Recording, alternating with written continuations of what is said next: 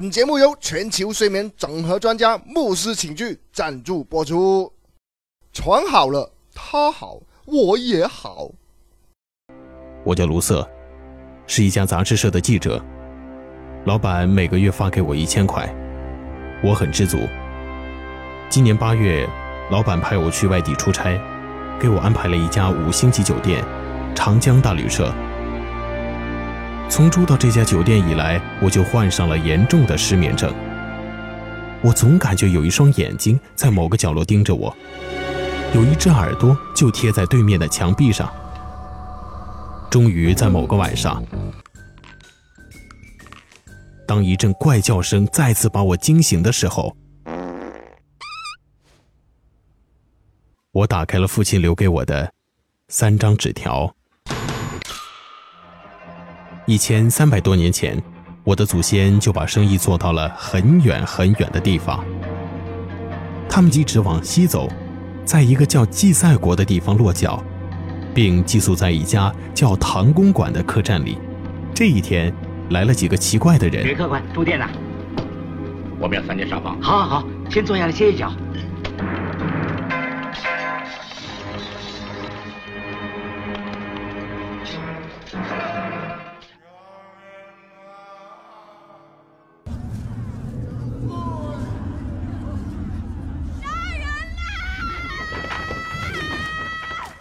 原来，那四个人竟是去西天取经的和尚。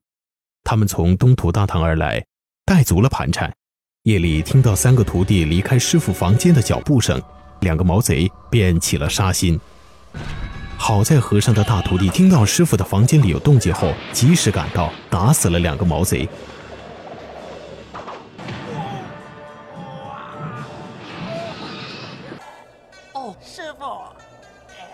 我的祖先在和尚临走之前求两句指点迷津的话，那和尚沉默了很长时间，抛下一句：“住客栈隔音效果必须好。”一九六七年除夕夜，我的父亲逃跑了。先坐驴车，再坐火车，再坐小货轮，踏上田纳西州的土地的时候，一九六八年的春天已经来了。这座城市里的人比国内的人还喜欢打架，不是白人打死了黑人，就是黑人打死了白人；不是白人的商店被黑人抢了，就是落单的黑人被白人群殴了。我的父亲不敢睡在大街上，用身上那点没有被共产的细软换来了一家汽车旅馆的四天三夜。旅馆很简陋，阳台正对着充满暴力的大街，做什么都会被看得清清楚楚。某天下午，父亲饿得昏昏欲睡。正在这时，隔壁有人重重地摔在地板上，那个人死了。过了很久，他才知道那个人叫马丁·路德·金。当时，父亲发誓，等他有了钱，再也不会住汽车旅馆，不为别的，就想保证自己的隐私。住宾馆。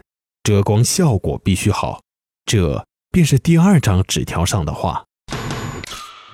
第三张纸条好长，我慢慢打开它，看到了下面的话：消费者报道对十五家国内外知名五星级酒店进行测试，结果发现，广州新天希尔顿酒店、广州中心皇冠假日酒店、广州花园酒店。深圳福田香格里拉酒店和深圳温德姆至尊酒店这五家酒店夜间噪声过大，超过了国标中零类生活环境功能区域夜间噪声不应超过四十分贝的限值。